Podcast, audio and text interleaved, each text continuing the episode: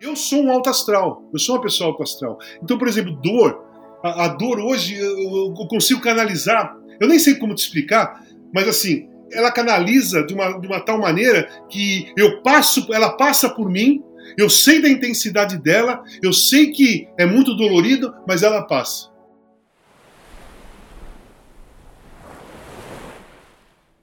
Esse é Walter Casagrande Júnior, o Casão, comentarista esportivo e uma das figuras mais admiradas do esporte brasileiro por tudo que ele fez no futebol e mais ainda por demonstrar toda a sua humanidade fora dos campos há décadas. Eu sou Luciana Branco e estamos na segunda temporada de O que sei de mim, uma série de conversas que gosto de ter sobre a existência, seus desafios e suas belezas. Você já sabe, eu acredito que só o indivíduo é capaz de promover na sua própria vida as transformações que deseja. Isso pode ser muito desafiador. Não tem pílula mágica. O que vale é o que você sabe sobre você e, mais importante, como você age no mundo a partir do que você sabe. Bem-vindos ao Que Sei de Mim. Casão, que honra ter você aqui. Muito obrigada pelo tempo seu para esse papo. Estou emocionada. Não, não, eu que agradeço o convite, gostei. É, eu gosto de conversar sobre a essência humana, sobre a gente. Hoje eu estava até fazendo uma gravação com a Mini Lacombe e, e eu falei para ela é, que a gente precisa de vez em quando ir no, de frente para o espelho e fazer a pergunta para a gente: o que, que eu sou e qual é o meu papel na sociedade? Porque a gente esquece de vez em quando. Então, essa pergunta, quando você responde para você mesmo, você volta e coloca o pé no chão e sabe qual é o seu caminho. É isso mesmo. Ontem eu falei isso para um amigo meu. Eu falei, ó, acho que vale todo dia ter esse hábito de sentar na frente do espelho e se olhar Sim. e se conversar consigo mesmo. No começo dessa conversa, Casão, eu costumo falar para quem nos ouve como que eu conheci quem eu trago aqui para entrevistar, que normalmente são pessoas mais íntimas. E essa é a nossa primeira vez de conversa. Sim. Então eu queria te dizer, né, e dizer para quem nos escuta, que a ideia de conversar com você surgiu do Felipe Seibel, que é um dos meus parceiros na criação do podcast. E aí no dia seguinte que ele me fez essa sugestão, eu li uma matéria que eu comentei com você no UOL Universa, uma matéria muito bonita com você falando sobre é, o desafio que é sentir as dores emocionais e como há no mundo tantas possibilidades para a gente fugir dessas dores, né? Tentar esquecê-las. A gente aqui, como você sabe, é um podcast sobre autoconhecimento, então eu gostaria de começar te perguntando o que, que você olha nesse espelho aí, o que, que o casão hoje sabe sobre si, como que você gostaria de se apresentar para a gente a partir dessa perspectiva? Cara, eu sou uma pessoa que eu fui é, por questão de sobrevivência, obrigado a entrar dentro de mim e vasculhar todas as minhas gavetas. Né? Eu precisei descobrir é, como eu pensava, o que, eu achava das coisas, como eu era, por, e fazer uma pergunta: por que, que eu me destruo tanto? Né? Se as pessoas me acham uma pessoa legal, sempre me acharam uma pessoa bacana, sempre fui uma boa companhia, mas ao mesmo tempo, longe das pessoas, eu me destruía e me achava uma péssima companhia. E eu tive que fazer essa viagem interna, né? E o que eu sou hoje é isso. Eu sou uma pessoa que eu tento, é, tento não. Eu sou uma pessoa que faço constantemente qualquer coisa. Quando eu falo com alguém, quando eu vou pensar é, em escrever alguma coisa, eu me coloco no lugar da outra pessoa. Eu não escrevo, eu não falo nada me colocando desse lado. Eu passo para o lado de lá para eu entender proximamente o que, que aquela pessoa está sentindo, qual é a angústia e a melancolia dela, para que eu consiga descrever uma situação. Então, é, eu sou uma pessoa que me coloca no lugar da outra o tempo todo, o tempo todo. Eu acho que eu fico durante o dia mais tempo me colocando no lugar de uma outra pessoa do que é, vivendo a minha, a minha posição. Porque eu acho que hoje a gente só consegue entender a angústia dos outros se você tiver, se você passar para lá. Não existe você tentar ajudar uma pessoa do lado de cá e a pessoa do lado de lá. Ela pode falar tudo para você e você não vai conseguir responder o certo para ela ou proximamente para ajudá-la. Você só vai conseguir isso se você passar para lá. Se você ficar dentro dela, né? do lado dela, tentando sentir aquilo que ela está falando, né? Então eu sou uma pessoa que hoje, porque eu fiquei internado um ano, fiz trabalho, um tratamento psicológico, e faço até hoje, né? Mas por muitos anos, é, o meu trabalho, o meu tratamento foi feito em cima disso, de me colocar no lugar do outro, de me entender, de saber por que as coisas acontecem, por que, que eu tinha alguns comportamentos, algumas falas, por que, que eu era incoerente com aquilo que eu falava para os outros e o meu comportamento para mim, né? Até pouco tempo atrás, eu até falava assim, porra, cara, eu sou um cara que eu me conheço pra caramba, porque é questão de sobrevivência, me conheço, fui fundo dentro de mim, eu sei onde eu posso pisar, onde isso, onde aquilo, aquilo outro. Aí eu fui ver o documentário da Maria Bethânia. E aí ela fala no, no, no documentário assim, cara, vocês me perguntam quem eu sou. Eu não sei quem eu sou. Eu posso, eu sou um monte de coisa e, e eu não consigo definir precisamente o que eu sou. Eu estou sempre tentando me conhecer e tal. E nesse dia no documentário no cinema, quando eu saí, eu peguei a minha cartilha de conhecimento interno e joguei fora. Porque eu falei assim, pô, é isso, cara. Eu, se eu achar que eu me conheço tão bem, eu fico vulnerável. Eu tenho que ter certeza que eu não me conheço tão bem assim, para que eu consiga ter os pés no chão, ficar atento e tentar buscar cada vez um pouco mais de conhecimento de, de diferentes situações da vida, né? Acho muito legal isso, porque é um convite extremo à atenção. A gente precisa viver atento, não viver, né? Dar o play e sai vivendo, como se a gente soubesse a canção. A gente vai precisar parar e toda hora entender, né? Quase como uma jam session, né? Ficar prestando atenção no outro músico para ver como que eu vou entrar nisso e que seja harmônico. Muito bacana. Quando a gente pensa em você, você é superlativo, né? Então é o casão, é um, foi um super jogador, um super comentarista, um líder democrático importantíssimo. E também na tua trajetória da sua dor, da história toda da dependência química, também foi vivida de um jeito superlativo.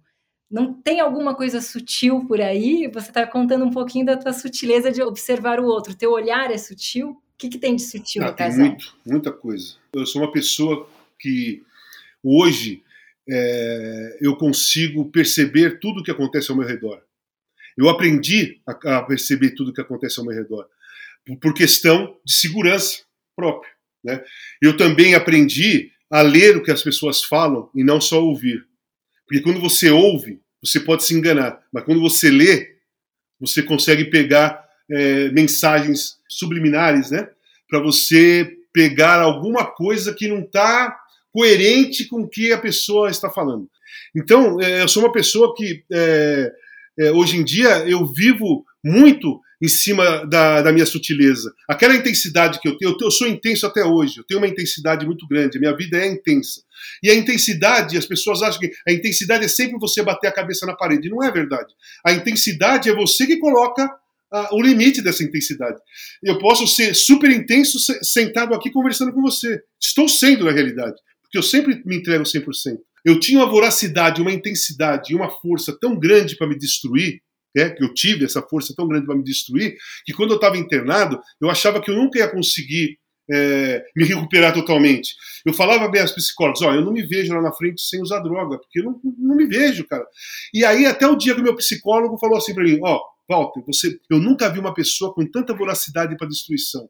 Eu nunca vi uma pessoa tão intensa para se acabar. Então você tem que ver o seguinte: as moedas têm os dois lados iguais.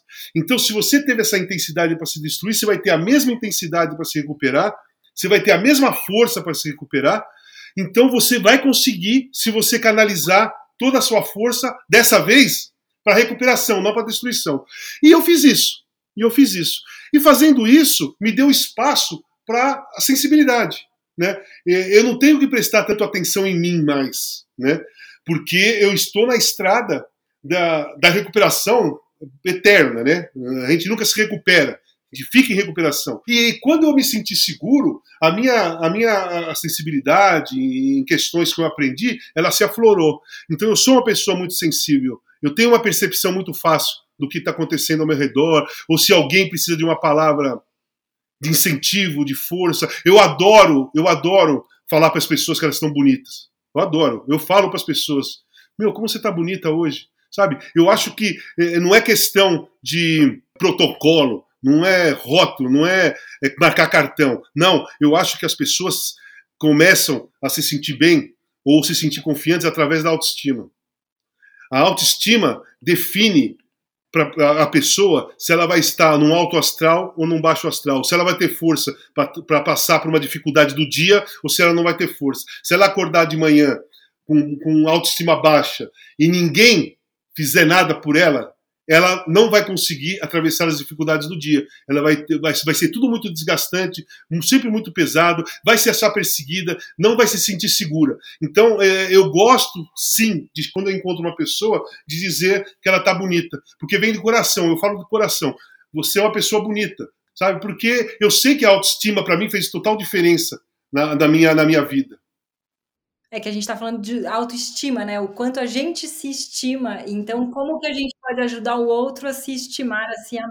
É lógico. Então, porque às vezes a pessoa se acha é bonita e está se achando feia, né?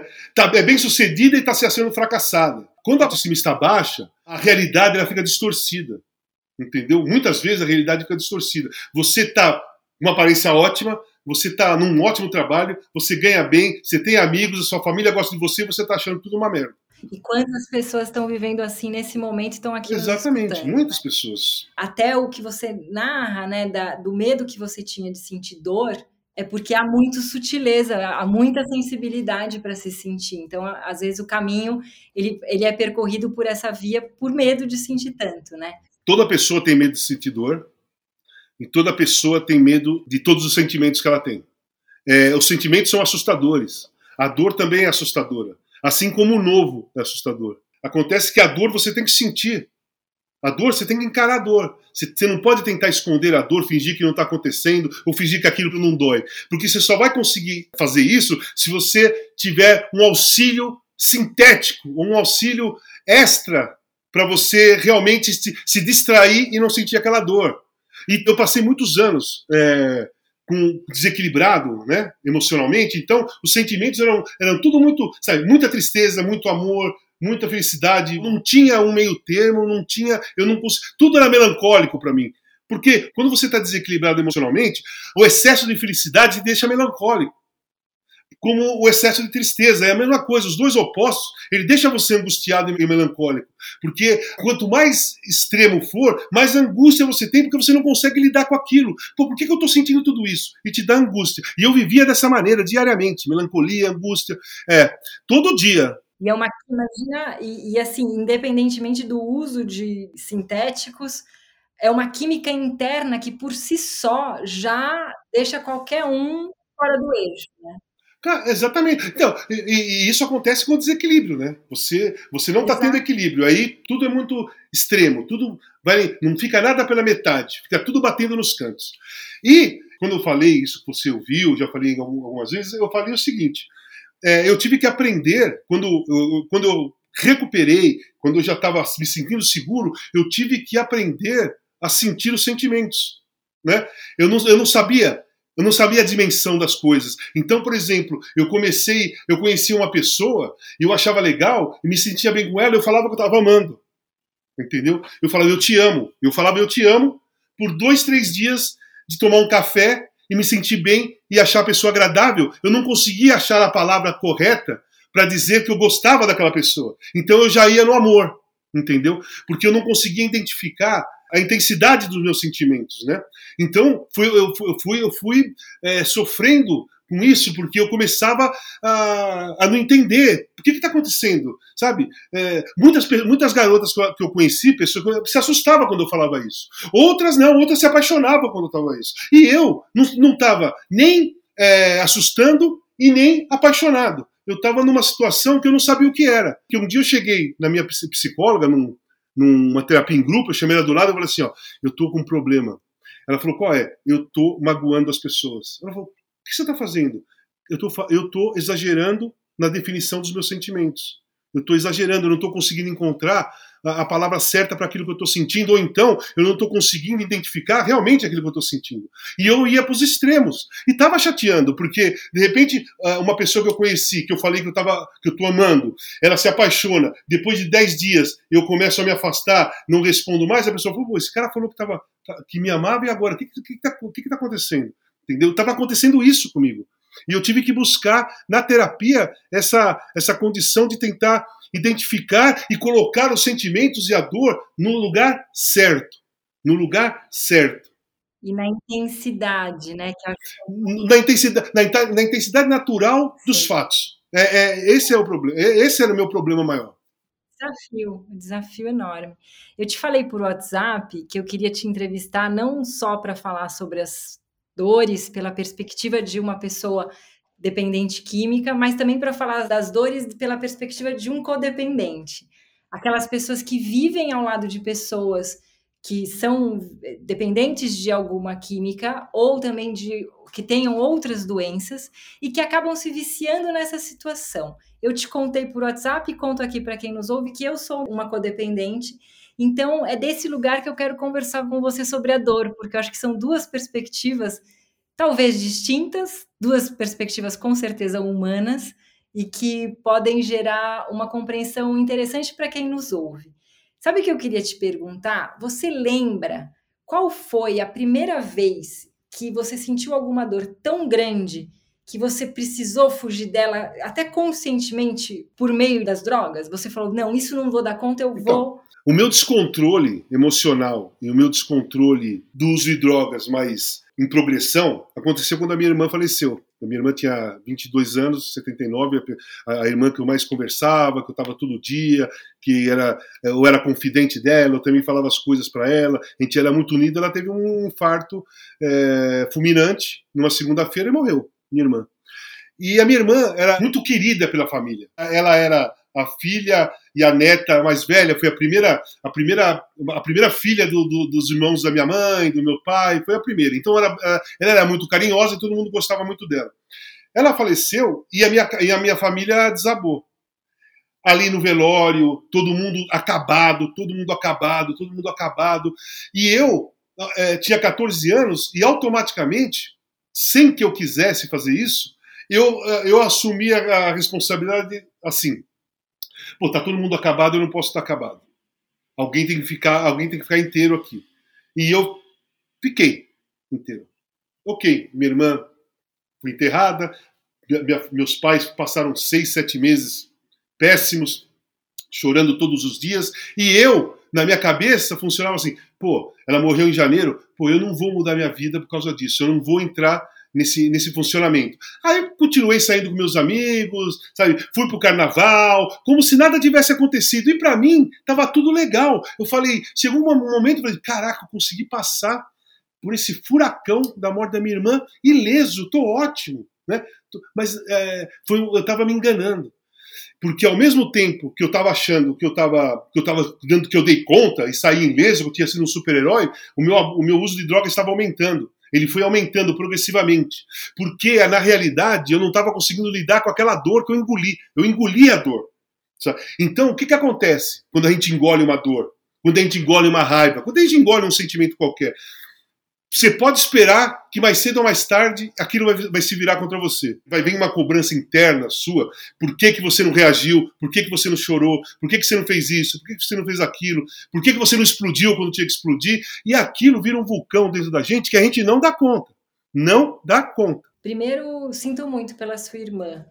E, com, é, enfim, buscando continuar assim, não dá conta porque já fica dissociado até da da Sim. realidade, né? Você, você, segue com o sentimento, mas fala, pai, não está acontecendo nada hoje, por que, que eu tô com essa raiva? A, eu, tinha uma, eu tinha uma tristeza que me acompanhou por muito tempo. Às vezes eu chorava sozinho, sabe? Estava sempre meio cabisbaixo muitas vezes. E era isso. Tudo isso que eu engoli, sabe? E, e na sequência, é, é depois que eu engoli essa dor, essa tristeza da minha irmã e não coloquei para fora, é, acho que uh, o funcionamento do meu cérebro ele ficou automático as coisas ruins que aconteciam, eu engolia. Eu fui me transformando num cara é, passivo, totalmente passivo de reações. É, eu tinha, teve uma fase do tratamento que é, de sexta-feira era, era com filmes. Então a psicóloga sempre pegava um filme que tinha a ver com algum problema de algum paciente. Então a gente sentava, via o filme para o cara se identificar e a gente discutir isso aí. Você assistiu aquele filme Caçador de Pipas? Então, Sim. ela pôs esse filme para mim. Olha o tamanho da minha passividade. Olha como eu era passivo. Ela pegou esse filme e me colocou para me comparar com aquele garoto né, que estava sendo sacaneado pelo amigo, o amigo roubou e falou que foi ele, aquela destruição toda, aquela coisa, e o, e o, garoto sempre fiel ao amigo, não entregou, não brigou, não deu um soco na cara dele, não empurrou, não fez nada, não teve reação, passividade. Então ela quis mostrar que meu comportamento era igual aquele lá, de passividade, entendeu?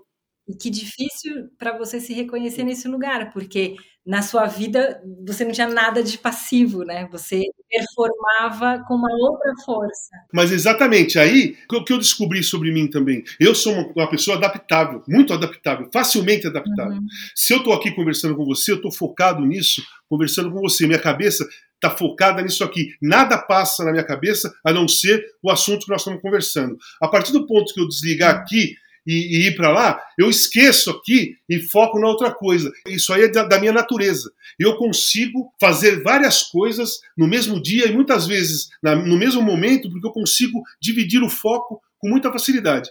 Então, o que, que acontecia? Eu tinha toda essa passividade, eu tinha toda essa esse vulcão emocional dentro de mim, mas eu jogando futebol eu nem lembrava que tinha isso, eu estava focando no jogo. Eu me divertindo, nem lembrava. Eu estava num show, nem lembrava. Isso vinha na minha cabeça quando eu estava sozinho na minha casa, com a cabeça vazia. E aí vinha essa tristeza, vinha essa melancolia, entendeu? Com o tempo que eu fui descobrindo que eu tinha essa. que eu acho uma virtude, tá? Para minha, minha profissão, foi ótimo. Eu não consegui, eu não levar nada para dentro do campo. Minha cabeça conseguia separar o foco. Mas eu tive que descobrir isso, e essas coisas foram acontecendo naturalmente, e esse filme me ajudou muito a entender o tamanho da minha passividade, entendeu? Porque é diferente, é diferente você ser, você ser uma pessoa calma, tranquila, que não é contra a violência, é da paz com passividade. É completamente diferente. E as pessoas às vezes confundem isso e colocam no mesmo pacote. Não, eu sou, meu, eu sou da paz, eu sou passivo. Cara, ser passivo não tem nada, que, nada a ver com ser da paz. É muito interessante. Você contou dessa, da, desse momento da origem, dessa compreensão da dor e desse lugar que você foi frequentar, né, interno, foi se refugiar, foi sobreviver, como você falou. Do ponto de vista de um codependente, a cena ela é muito parecida. Isso eu achei muito interessante, porque é, normalmente também no ambiente mais familiar a gente começa a enxergar, no meu caso, tanta dor e aí eu comecei a desautorizar as minhas próprias dores. Olha que semelhante. A dor do outro era muito maior do que a minha. E assim como a vitória do outro era muito melhor do que a minha. É como se houvesse uma, um esvaziar da minha própria existência. E aí o codependente acaba virando um satélite orbitando na vida alheia, esperando que este outro precise da minha ajuda porque aí se confunde amor com ajuda. Então, eu só vou ser importante na vida de alguém se a pessoa precisar de mim, né? Então é, é, interessante porque como o ser humano consegue a partir das mesmas cenas, a gente tem saídas distintas de sobrevivência. E a outra pessoa colabora com essa situação, porque a outra pessoa fica numa situação confortável e se coloca e joga toda a responsabilidade dela em cima de você, já que ela percebeu que você só vive para ajudá-la, né? Só se sente bem ajudando, ela se entrega a sua ajuda e tira toda a responsabilidade. Isso acontece com o dependente químico. Dependente químico é assim. Exato, por isso que se chama é o dependente e o codependente, né? Então sempre pode ser de química e de qualquer outra coisa. É, exatamente. Tem uma frase que você já ouviu em música, você já deve ter ouvido diversas vezes, que é um, uma, uma justificativa, assim, uma, uma justificativa para tirar a responsabilidade do dependente químico das coisas que ele faz, que é a seguinte: eu não faço mal para ninguém, eu faço para mim mesmo. Eu não sou um cara violento, eu não bato na minha mãe, eu não roubo, eu não, não, sou, não sou de briga, eu não quebro nada, eu uso droga, isso aí é uma coisa minha. Quer dizer, eu faço mal para mim mesmo. Isso é uma justificativa para ele, para essa pessoa não sentir a dor de estar prejudicando a outra. E, e essa frase é facilitada pela codependente, que fica ali à disposição para sempre ajudar aquela pessoa. E, e o cara não, não, é muito, a grande maioria não é de sacanagem, não é de propósito, é uma questão mesmo que do, do desequilíbrio que ele se coloca numa situação confortável. Então, é, a gente, né, eu falo a gente porque eu sou dependente químico, é, a gente tem o hábito de justificar e projetar nos outros, se justifica e projeta, né? E fica facilitado isso quando você sente que tem alguém do lado que quer ser projetado e que quer ser a justificativa. É um acordo silencioso é. que se estabelece que precisa ser Sim. desconstruído para que os dois possam viver de uma forma saudável, né? Você estava falando sobre o seu hiperfoco e a sua capacidade de fazer com muito empenho e dedicação várias coisas, né? Entrar em campo, esquecer tudo que estava acontecendo. E aí você ia começar a falar de algo que muito me interessa, que é a importância do silêncio e do vazio para que aí sim a gente consiga acessar os sentimentos que estavam ali reprimidos, guardados, tem, né, nessa tentativa de esquecer. Como que é se relacionar com esse silêncio, com esse vazio? Cara, então, é, você sabe que é, vou começar pelo vazio. Eu passei muito tempo da minha vida é, cometendo um erro grave, que é tentando tapar um vazio, tapar o vazio interno, é, inven tentando inventar coisas, inclusive a droga, para tapar o vazio. O vazio que a minha irmã morreu, o vazio porque eu parei de jogar futebol, o vazio porque um amigo morreu, o vazio, vazio, vazio, e aí você entra num movimento de, pô, vou fazer coisas para tapar aquele vazio. O vazio não se tapa, nunca. O vazio você tem que aprender a lidar com ele. Porque os vazios vão aparecendo e vai aparecer a vida toda. Quando a gente chegar no. Se a gente for morrer com 100 anos, nós vamos ter internamente. Nós vamos parecer um queijo suíço de tanto buraco que tem, porque a vida deixa buracos. O que a gente tem que fazer é lidar com esses buracos, não ficar tentando colocar é, rolhas no buraco porque não cabe, porque o buraco vai aumentando e a rolha fica menor. Você consegue tapar hoje, amanhã a rolha já caiu, porque aquele buraco que você tentou tapar, ele aumentou. Quando você consegue lidar com o buraco, ele fica do mesmo tamanho e você se adapta àquela dor, aquele sofrimento daquele buraco. Então demorou muito para eu entender isso. Em relação ao silêncio, o que, que aconteceu comigo? Eu me achava a pior companhia para mim mesmo. Então eu sozinho, eu era péssimo. Eu sozinho, minha mente trabalhava contra mim. Tudo acontecia eu, eu estando sozinho. Sabe? A minha autodestruição come, começou, ficou voraz, eu sozinho. Eu não era um cara que ia pra rua, ia pra boate, ia, sabe, fazer. Não, eu, eu, eu me trancava em casa e me destruía em casa sozinho. Então, o silêncio, para mim, por muito tempo, ele foi super nocivo porque é, as pessoas, a mãe, as mães da gente sempre falam assim, né? Pelo menos falava para mim, ó, oh, Valtinho, não anda com, aquela, com aquele cara porque, pô, aquele cara foi uma maconha, eu não gosto, é, é, o cara é perigoso. Elas nunca, elas nunca conseguem enxergar que o perigo está na própria, no próprio filho. No próprio filho. Não é aquela pessoa. No meu caso era eu mesmo, né? Eu era perigoso. Então, quando eu comecei a ficar sozinho, cara, esse meu lado perigoso, ele era monstruoso, ele era gigantesco. Com a desconstrução de tudo isso, com o meu autoconhecimento, com o meu desenvolvimento de, é, no lado psicológico, lado sentimental, emocional, tal, hoje eu sou a melhor companhia que eu tenho. Minha melhor companhia sou eu. Eu fico horas, dias sozinho, porque eu moro sozinho, né? Aí, final de semana, se não tem alguma coisa para fazer, eu fico sozinho na minha casa. Às vezes eu passo sábado e o domingo sozinho aqui na minha casa. Eu consigo, eu ouço música, eu vejo um jogo de futebol, eu vejo um filme, eu vejo uma série e tenho, eu, porque eu escrevo para o UOL e para a Folha, né? E na grande maioria das vezes eu escrevo dois textos ao mesmo tempo com assuntos completamente diferentes para os dois lugares. Porque eu estou sozinho me sinto bem comigo mesmo, e aí o que acontece? O meu foco fica só nos dois textos. Eu não tenho que ficar preocupado. Antes, eu dividia o meu foco com a preocupação com os meus pensamentos. Putz, será que eu. Será que, que, será que eu vou pensar? Será que eu vou ficar com vontade de usar droga? Será que eu vou querer comprar droga? Será que é isso? Será que é aquilo? Hoje não, eu fico na minha casa despreocupado comigo mesmo. Eu confio em mim. Então eu abro espaço para minha cabeça conseguir realizar coisas diferentes ao mesmo tempo, sabe? Eu faço isso. Que Hã? maravilhosa.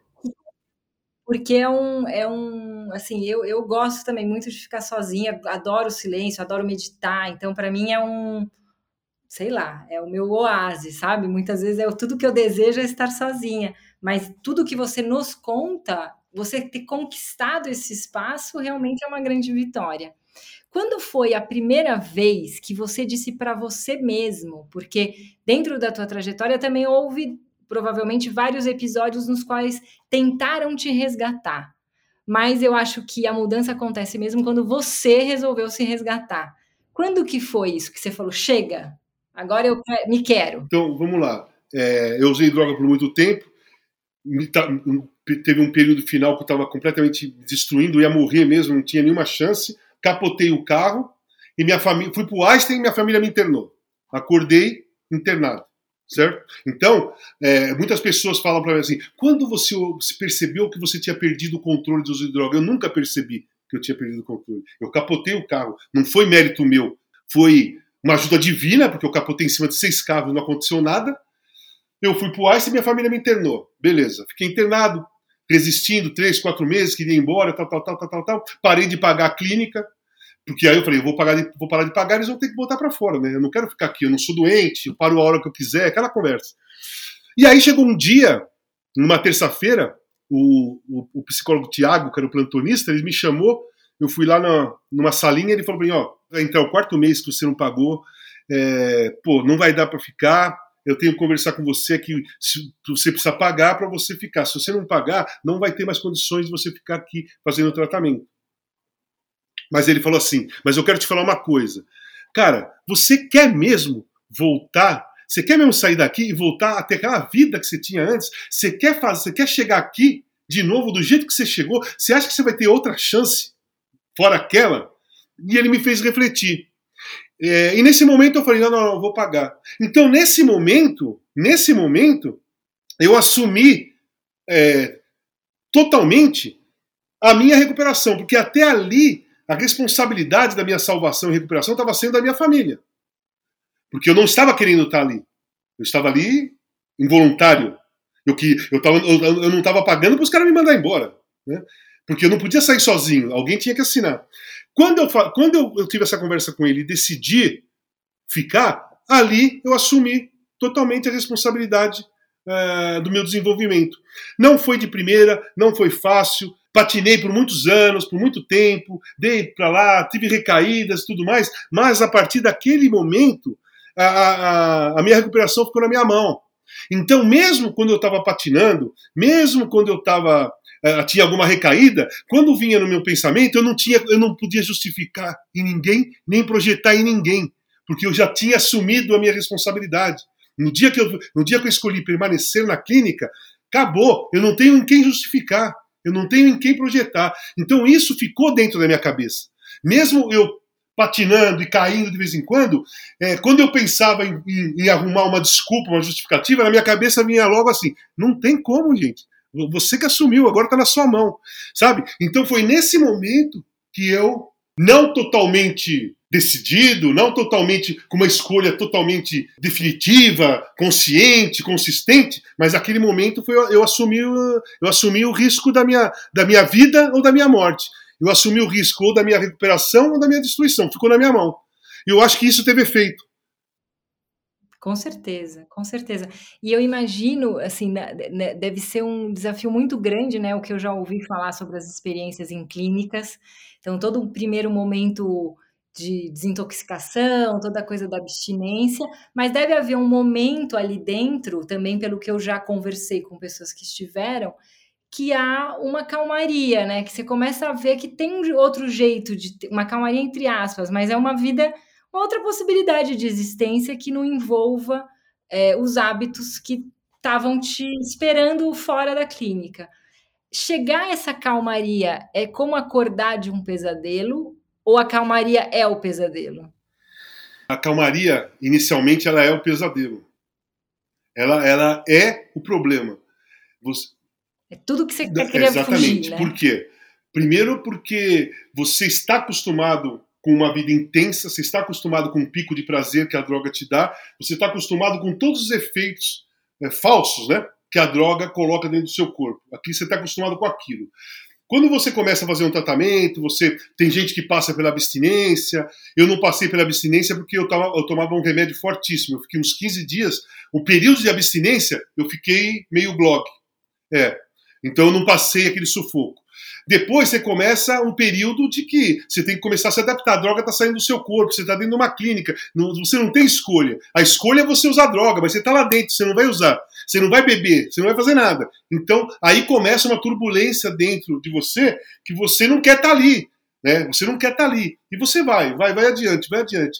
Quando você evolui um pouco no tratamento, que você, mesmo dentro da clínica, eu tive alta sem estar 100%, porque ninguém sai de alta 100%. Os profissionais, eles dão alta para você quando eles percebem que você está no caminho de uma possibilidade de ressocialização. Você não fica dentro de uma clínica até você, você ficar perfeito. Não, você, você sai de lá imperfeito. O restante, para você alcançar uma perfeição de tratamento, é você lá fora. É você convivendo com a sociedade. Então, então chega uma hora que vem uma, essa calmaria que você fica perdido. Porque você não sabe viver em calmaria. Você nunca viveu em calmaria.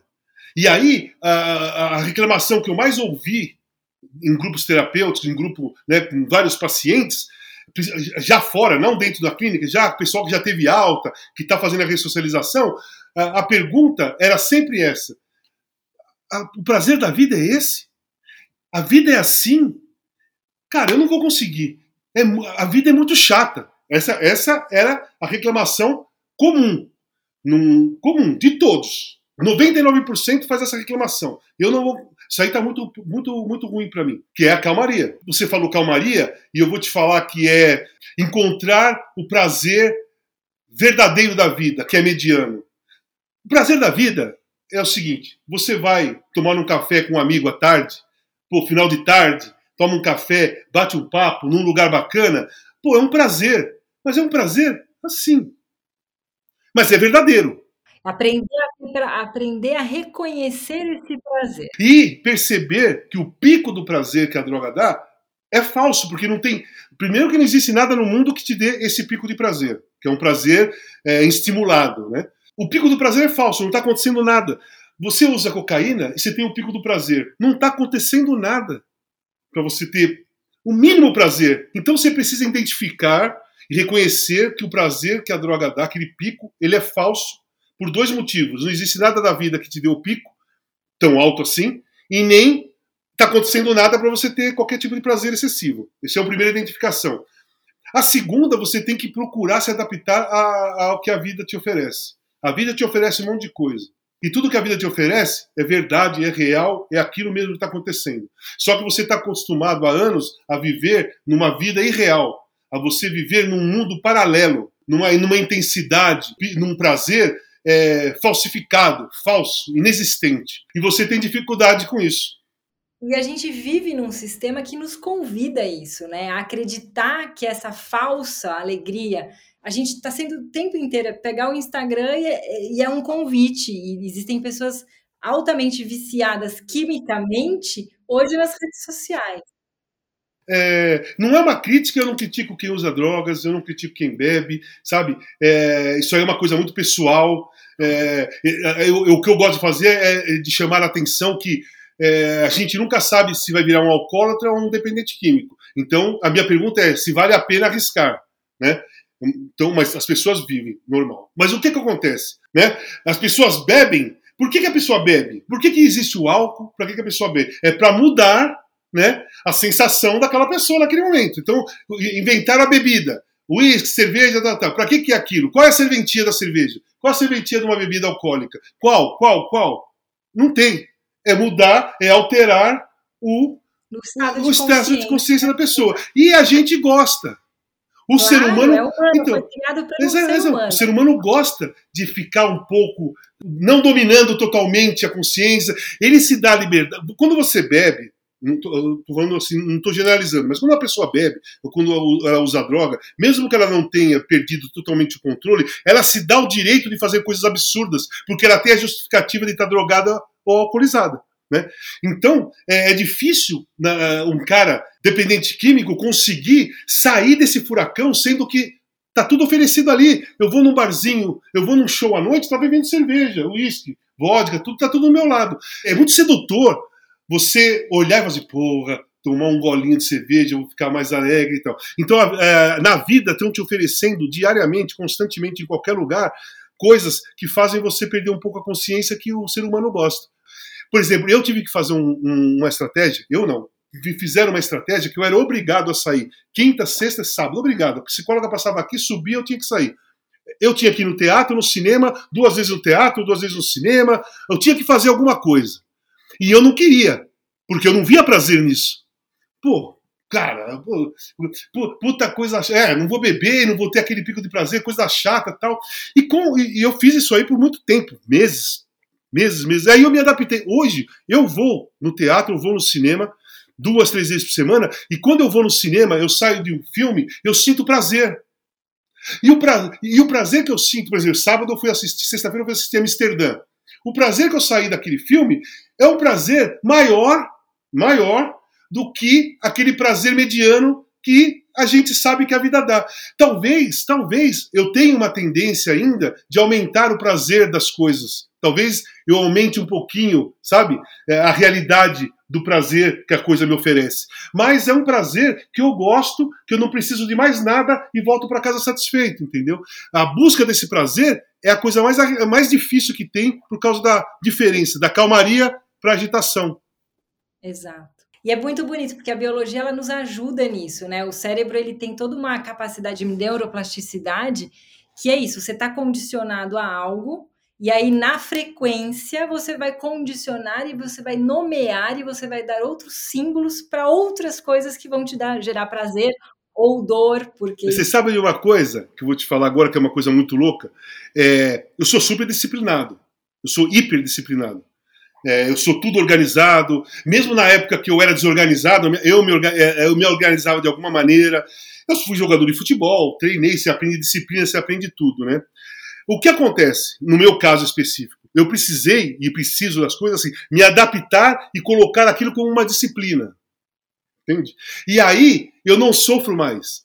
Então, isso foi. Eu, eu percebi isso, que eu era desse jeito, é, há pouco tempo 3, 4, 5 anos atrás. Então, por exemplo, ir no cinema, ir no teatro, ir tomar um café ou ir jantar com amigos, eu não coloco na questão de é, lazer. Eu, eu coloco no pacote da disciplina. Entendeu? Então, é, como eu sou disciplinado, quando eu coloco no, no pacote da disciplina, eu vou fazer. Por, eu vou fazer porque está escalado na disciplina. Se eu colocar no lazer, é uma coisa mais livre. Eu posso fazer como eu posso não fazer. É uma escolha minha. Mas quando eu coloco na, no pacote da disciplina, não. Aí já mexe comigo fala assim: opa, eu tenho que fazer porque está ali, está lá no pacote da disciplina, entendeu? Que interessante. Eu estou aqui pensando, é, lembrei do Nuno Ramos, aquele artista.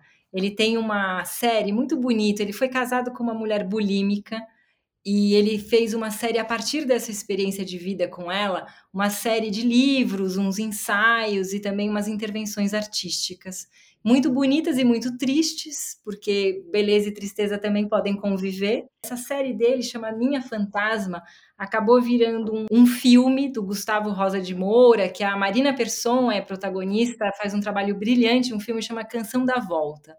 E aí, no poema Minha Fantasma, ele fala uma coisa muito bonita e muito triste, que é amar na doença é quase querer que a doença continue.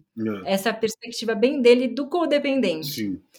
E eu acho que também, conversando com você, acho que também é sobre o dependente. Então, de quais amores você precisou ao sair, ao voltar para a rotina? Que amores você precisou abrir mão? Pô, eu precisei abrir mão. Uh, assim, eu precisei aprender.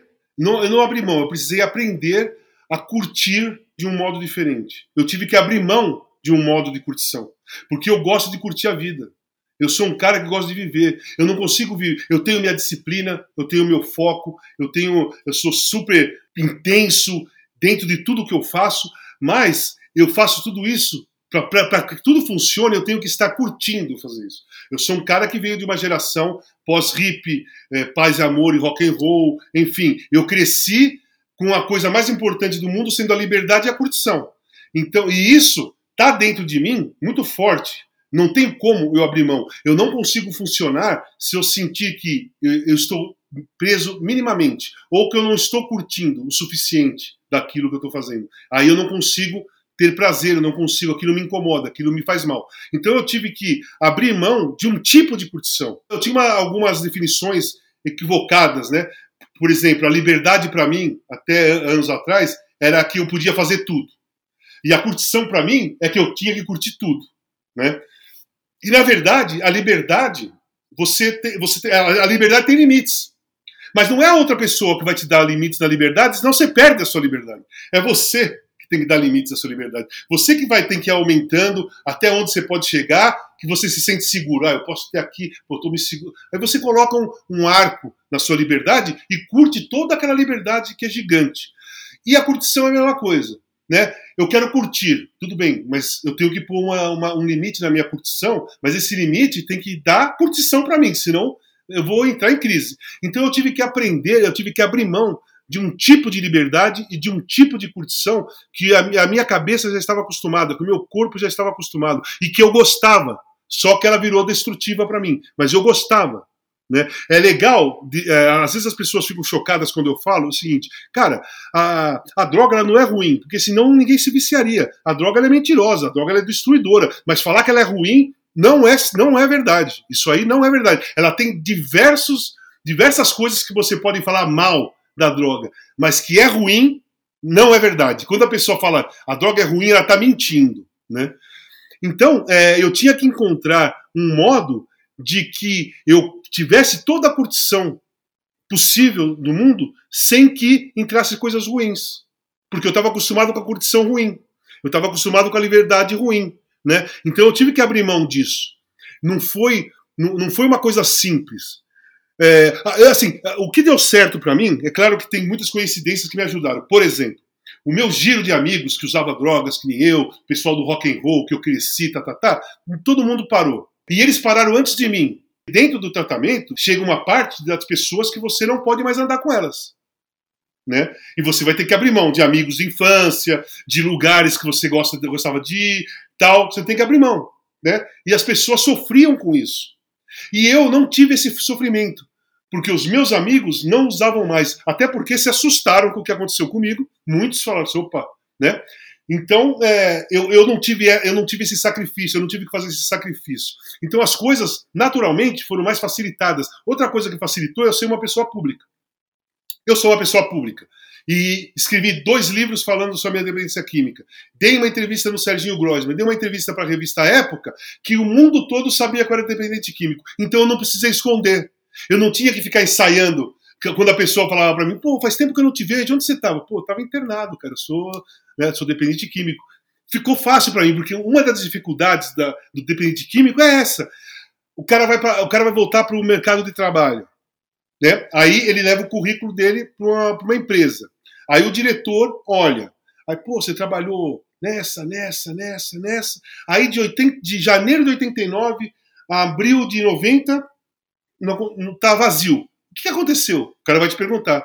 E aí o cara tem que falar alguma coisa. E dentro da clínica, eles, eh, as pessoas, os psicólogos treinam as pessoas para falar isso. Só que no meu caso eu não precisei ser treinado, porque eu sou pessoa pública, me facilitou. Eu não tive essa. Isso me ajudou muito. Eu, me ajudou muito eu não ter amigos mais usando drogas e nem eu ter que inventar uma história. Porque o cara pergunta, Pô, onde você teve de 89 a abril de 90? Eles acham assim, se eu falar pro, pro cara, eu sou dependente químico, usava droga, eu fiquei internado. O, o cara não vai contratar. Porque ele não se sente seguro. Então, o cara entra, no, eles ficam em dúvida entre a mentira e aí viram dependentes dessa nova realidade, porque sustentar uma então, mentira. Mas, é mas o lance é que assim, o, o dependente químico é mentiroso. Para você conseguir recuperar, você tem que parar de mentir. E, se, e você vai mentir numa hora que você vai buscar emprego, quer dizer, fica muito confuso. No meu, o meu tratamento foi feito em cima da verdade. Eu não falo uma mentira, você acredita? Eu não falo mentira nenhuma. Eu falo tudo a verdade. É claro que muitas são verdades minhas, a minha verdade. A pessoa pode achar outra coisa diferente. Mas relacionado a mim, é tudo verdade que eu falo. As coisas que eu posso bancar são verdades. Então, é isso que eu não tive, eu não tive essa dificuldade de ter que me enrolar, ter que inventar uma história, ter que até mentir, né, para uma outra pessoa. Entendeu? Muitas coisas, por causa da minha posição de pessoa pública, não facilitaram, que nada é fácil para se recuperar, mas me ajudaram. Indo para o final aqui, no último episódio do podcast, eu entrevistei a Aline Silva, que é uma atleta olímpica nossa, brasileira do wrestling, e a gente falou muito sobre rotina. Você estava falando sobre disciplina. Eu acho que você deve ser um cara com uma rotina muito rigorosa. Você já falou do teatro, do cinema. Conta um pouco para a gente que rotina é essa que te dá esse contorno tão necessário para a vida de todo mundo, né? Não é uma vida. Então, primeiro assim, as pessoas têm que entender o seguinte: o dependente químico ele é totalmente desorganizado, ele não tem rotina, ele não tem regra, não respeita leis, é uma bagunça a cabeça do dependente químico. Para ele começar a se recuperar, tem que inverter essa situação. Então vamos lá, na rotina. Eu fiquei um ano, um ano internado, de 23 de setembro a 1 de, de 23 de setembro de 2007 a 1 de outubro de 2008. É, e tinha um grupo, tem um grupo lá, que é uma vez por semana, que você escreve a rotina sua da semana. Se, vamos supor, vou dar um exemplo. Segunda-feira, acordo 9 horas da manhã, é, me troco, saio, vou caminhar no Birapuera, volto 10 horas, paro na padaria, como uma salada de fruta, venho para casa, à tarde vou fazer o um podcast com a Luciana, depois eu vou fazer o programa X e aí eu vou dormir. Era dessa maneira, super detalhado. Eu fiz isso por o ano internado e mais uns três. Eu fiz isso uns quatro anos. Eu fiz isso uns quatro, quatro para cinco anos, direto, sem parar. Até chegar num ponto que a rotina está dentro da minha cabeça. Então eu vou repetir para você. Eu acordo segunda de manhã, e vou treinar na clínica do Dr. Joaquim Grava. É um, é um treinamento, é, fortalecimento muscular bem forte que eu faço lá. Volto para minha casa, faço gelo no meu joelho, almoço e à tarde talvez eu tenha um, podcast, talvez eu tenha uma entrevista. E à noite eu trabalho na Rádio 89. Na terça eu vou caminhar no Birapuera. E assim vai. E assim vai. Eu tenho de segunda a sexta a coisa na minha cabeça. É claro que as coisas extras, tem a, a Vanessa, que é a mulher do meu filho, que é minha assessora, que ela faz um mapinha. Ela me manda um mapinha de todos os, os compromissos. Mas aqueles fixos da minha cabeça, que não mudam nunca, não erra. Eu sei o horário e de todos. também nos dá uma segurança, né? Claro. Poder saber assim, pô, tá aqui, tá organizada a minha vida, eu não tô. Cada dia é uma história. Luciana, eu acordo quase todo dia, sete e meia, oito horas, e fico é, fazendo coisas, mesmo que seja sentado na minha casa, eu fico fazendo coisas até a hora que eu vou dormir. Minha, meu dia é totalmente preenchido, sem estresse, sem, sem é, pressão, sabe? É, tudo no horário certo. Não assumo dois compromissos à tarde, difícil, sabe? Eu sempre dou um espaço de uma coisa para outra e eu alcancei essa rotina. E para mim, para mim faz toda a diferença. Para mim faz toda a diferença. Eu, rotina, eu, sou super fã da rotina. Eu falava isso com a Aline. A rotina é uma baita aliada para a gente virar quem a gente quer ser. Eu raramente eu desmarco alguma coisa que eu marco. Raramente eu não vou em algum lugar que eu marquei para ir, sabe? É muito difícil. Se acontecer isso é porque alguma coisa encavalou ali, duas coisas muito próximas, ou uma mais importante apareceu, tipo, pô, uma reunião na Folha. Cara, o cara me ligou hoje, o diretor, tem uma reunião na Folha, eu ia falar para o Luciano, não vai dar para eu fazer porque me chamaram para reunião. Mas eu não mudo, eu não mudo, não mudo compromissos, não falho, não falto, não faço nada. Porque é, faz parte da minha. faz parte do meu dia a dia hoje. Isso aí é automático já. Outra entrevistada que eu já trouxe duas vezes aqui é uma analista bioenergética chamada Solange Bertrão. E ela gosta de falar um negócio muito bonito que é não dá para a gente escolher sentimento. A gente tem que passar por todos eles. Então, se você quiser escolher não sentir dor, você também não vai sentir amor, Sim. porque são faces da mesma moeda. Sim. Como você anda conseguindo equalizar essas faces das moedas? Cara, assim, é, eu sou um cara super para cima, super positivo, não penso nada negativo. Então, uh, os sentimentos que mais afloram em mim, que eles estão todos os dias, desde quando eu acordo de manhã, é amor, é a felicidade, eu me sinto em paz comigo mesmo, sabe? É, meu estado de espírito é ótimo, sou uma pessoa com alto astral, e eu vivo assim o dia todo. Claro, vamos dizer, não, não vou falar, não, não, tem como esconder que eu também tomo medicamentos que me ajudam nisso. Eu tomo ainda um antidepressivo, mas que o meu psiquiatra vai tirar, porque eu tive depressão forte. Eu tomo um estabilizador de humor, porque é, o meu humor era desequilibrado. Então, esse, esse medicamento é maravilhoso, ele deixa você né, equalizado. Então, eu tenho umas ajudas químicas necessárias mas, ao mesmo tempo, eu sou um alto astral. Eu sou uma pessoa alto astral. Então, por exemplo, dor. A, a dor hoje eu, eu, consigo canalizar. Eu nem sei como te explicar, mas assim, ela, ela, ela canaliza de uma, de uma tal maneira que eu passo, ela passa por mim, eu sei da intensidade dela, eu sei que é muito dolorido, mas ela passa. E agora, quando eu fico é, apaixonado, quando estou gostando de alguém. Essa, esse sentimento chega e para. Entendeu? Ele chega e para, ele fica ali. E é gostoso quando você gosta de alguém, quando alguém gosta de você, você está apaixonado, está amando, ou tá, é, adora a companhia e tal, que essa coisa não se perca. Né? Eu acho que essas coisas têm que ficar paradas dentro da gente. A dor, a infelicidade ou a tristeza, você tem que sentir, mas ela tem que ser passageira. Ela tem é que, é que nem nuvem é, carregada de chuva. Ela, ela, tem que, ela tem que passar, ela vai passar, mas ela, ela cai a água e ela vai. Na sequência vem o céu azul e o céu azul fica. Essa lembrança, né? Que as coisas passam, tá tudo mudando o tempo inteiro, a gente vai precisar ter essa estrutura emocional para se manter. Para finalizar, Casão, é, o que, que você diria para quem está nos escutando agora e que talvez esteja vivendo, enfim, um baita perrengue em relação a qualquer assunto, porque eu acho que cada um de nós vai sempre carregar e viver, a vida faz é sobre isso também, né? A gente está aqui para aprender que, que você diria para quem nos ouve agora e que está temendo as próprias dores emocionais? Cara, é... primeiro assim, é, olha no espelho, aquilo que nós falamos no início, olha no espelho, tenta se identificar, tenta descobrir, ou melhor, fale para você mesmo o que você é. Porque a hora que você sabe o que você é, você vai saber da sua força, de você tentar, de você conseguir lidar com as coisas ruins e usufruir das coisas boas. Mas quando a gente perde a lembrança do que nós realmente somos, você fica fragilizado, você fica enfraquecido. Ou a fragilidade vem quando a gente esquece que a gente é forte. Porque às vezes a pessoa sofre tanto, sofre tanto, sofre tanto, que chega uma hora que ela acha que ela só sofre. Entendeu? E não é verdade. Não é verdade. Por pior situação que você passe, por pior sofrimento que você tenha, você não só sofre e você não tem só dor. Você tem alguma coisa dentro de você que que te joga para cima, que te dá força, que te deixa feliz. Eu acho que é isso. Olha no espelho e converse com você mesmo. Muito legal. Muito obrigada Valeu. pela conversa. E o que eu sei de mim hoje é que eu vou seguir na consciência, porque eu acho que é, é o melhor que a gente tem para fazer por nós.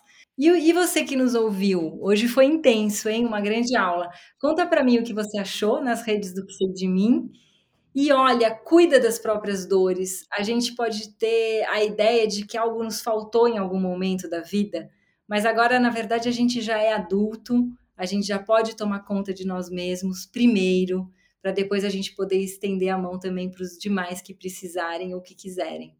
Até a próxima conversa.